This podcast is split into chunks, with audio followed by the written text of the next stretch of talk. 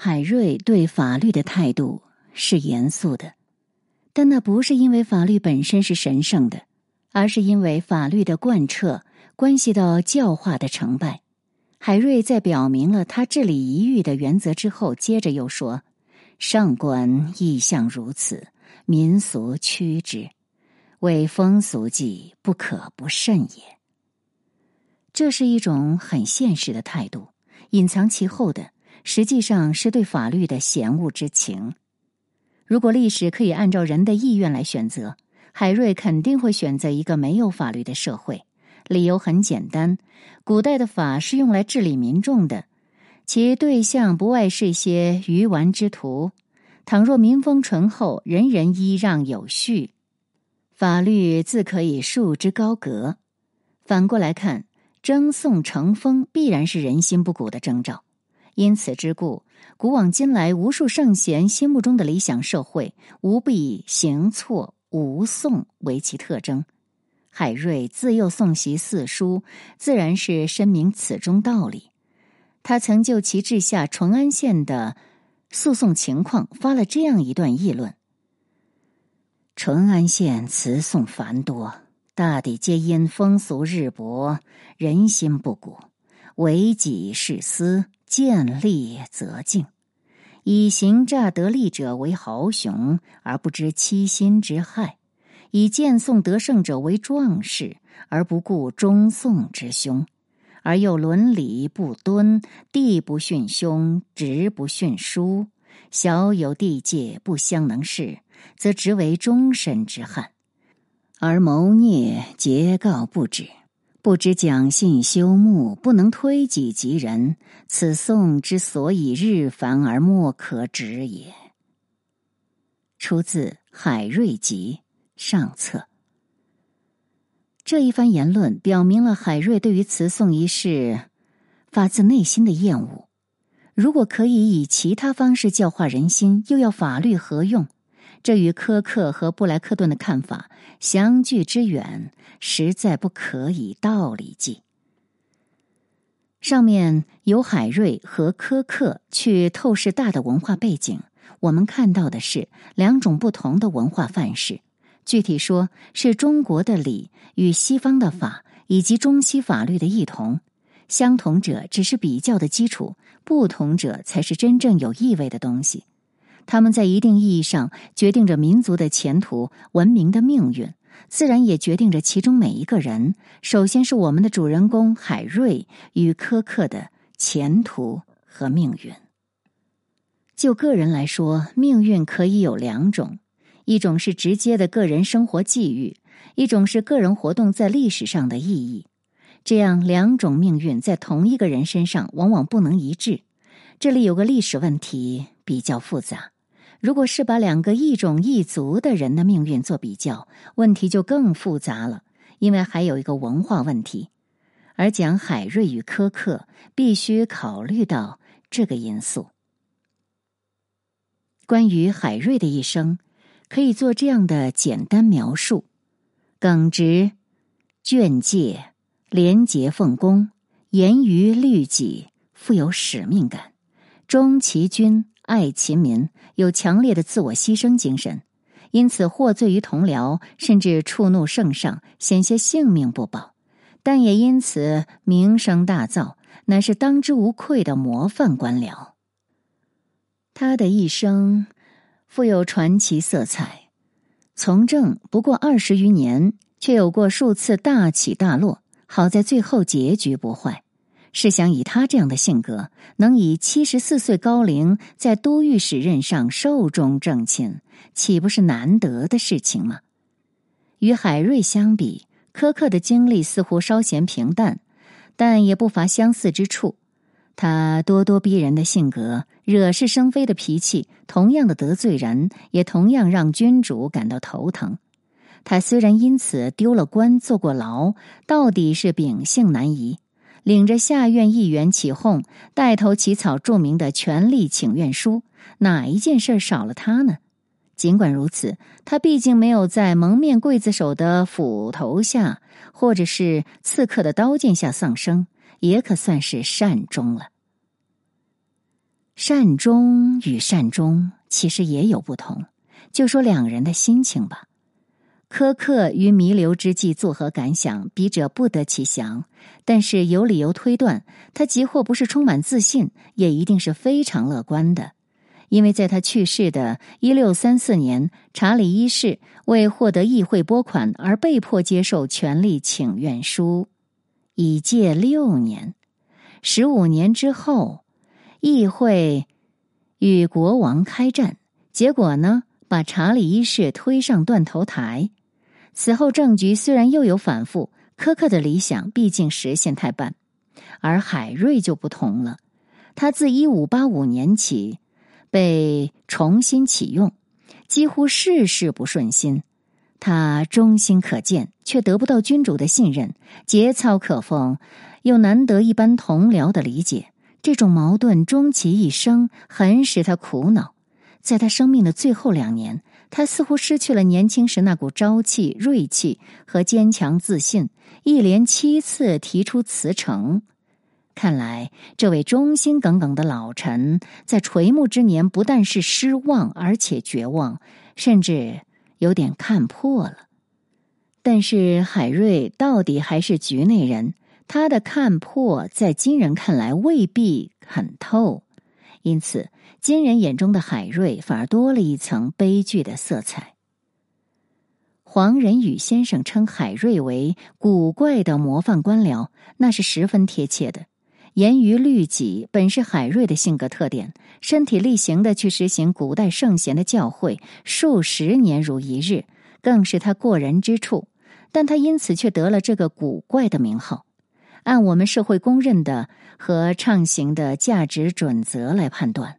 他是当之无愧的模范官僚，但是若以人情来度量，他又往往是个让人敬而远之的怪物。他的信条和个性使他既被人尊重，也被人遗弃。也就是说，他虽然被人仰慕，但没有人按照他的榜样办事。出自黄仁宇万历十五年。第一百三十四页，这是海瑞的悲哀之处，也是我们这个社会、这个文化的悲哀之处。我们这个社会畅行的道德，乃是两千年以前的圣人们制定的，依此行事，自然会有天下最美妙的社会。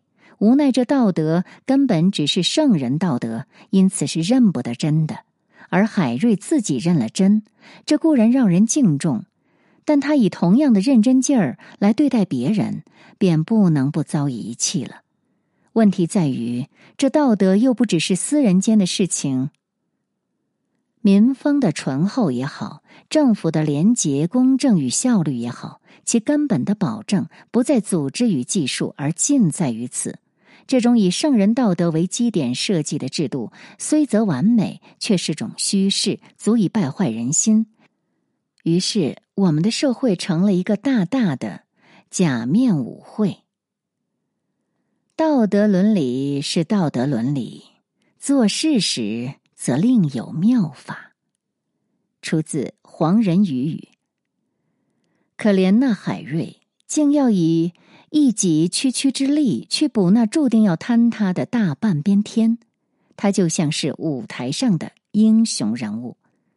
出自黄仁宇。以他真诚的表演，引得观众们涕泪俱下。但一次大幕徐徐落下，观众们便由适才的云里雾里跌回到现实，于是，一哄而散，各自回去干他们的旧营生。观剧之事早忘得一干二净。还是黄仁宇先生总结的好：海瑞一生的经历，就是这种制度的产物。其结果是，个人道德之长仍不能补救组织和技术之短，这正是他悲剧命运的由来。苛刻没有这么不幸，但那不是因为品格、性情方面的缘故，而是因为他根本不曾想要以个人道德之长去补组织技术之短。他的立场正好相反，他压根儿不信有圣人，或者起码没有寄希望于圣人。他信赖自己的职业，胜于信赖国王。所以在他看来，尽管国王可能比一般人更为贤明，但在需要受过职业训练才能够应付玉如的司法事务方面，他却不能硬冲一个法官。当然，问题主要还不在于维护职业的纯洁性，而在于保护英国人的生命、继承权、货物或其他财物的不受侵犯。在苛刻看来。只有有着悠久历史传统和相对独立性的普通法能够做到这一点，而眼下对国王特权的抵制，就是在维护英国人那些固有的权利。显然，技术上的不信任后面还有人性上的不信任。海瑞信圣人，而苛刻不信，这也是促使他们做出不同选择的原因之一。谈到选择，我们需特别慎重。因为在我们讨论的层次上，完全没有哲学家常说的那种自由意志，我们的主人公也没有办法做出自由之创始。认识到这一点，我们可能少一分给苛刻的赞美，多一分对海瑞的同情。我们的注意力会更多的放在决定他们立场的文化范式上面。在这些范式面前，海瑞的壮怀激烈反让人生出悲戚之感；苛刻的偏执与顽梗，倒很少有人会注意。萨拜因在《政治学说史》一书中说，科克之所以违抗詹姆士，是由于他是一个彻头彻尾的保守派，甚至是个反动派。这话也有几分道理。作为一个典型的十七世纪普通法法学家，他心中完全没有议会主权的观念，他只承认普通法的权威。这种主张与后来英国的政治进程并不一致。但是，议会主权也好，普通法至上也好，不过是两种不同的政治主张，他们的文化立场乃是接近甚至共同的。也就是说，在把法律视为普遍的秩序，看成权利义务的分配手段和权利的基础这一点上，他们完全一致。而比较苛刻与海瑞的命运，这些才真正是决定性的。我们的文化根本上是一种伦理文化，它与西方司法文化的不能相容。就在于它不但以义务为本，而且实际上没有权利这个概念。有谁曾听说过中国人有专属于自己而不容任何人侵犯的东西？因为没有而不知，因为不知，则更不曾生出要这种东西的念头。在我们的历史上，敢于犯言直谏的忠臣，虽然不能跟贪官、昏官、庸官相比，却也不算少。然而，有谁曾经有意要把对皇上的批评确立为一种权利呢？做海瑞的自由，人人都有；历史上的海瑞却屈指可数，这是很自然的。因为要做海瑞，先要有要杀要剐有你的决心，这岂是寻常人能做到的呢？当然，做苛刻也不容易，也要有殉道者的精神。不然，在苛刻遭遇厄运之后，他的同僚也不会个个噤若寒蝉了。尽管这样，我们还是可以断言，苛刻作为榜样会比海瑞更有力量，因为苛刻毕竟是在肯定自己，争取自己坚信的什么东西。争取这东西也许很难，但争取到了，就再不会轻易失去。这样一步一步往下走，总会有实实在在的收获。说这是渐进也罢，到底是在实现历史的进步。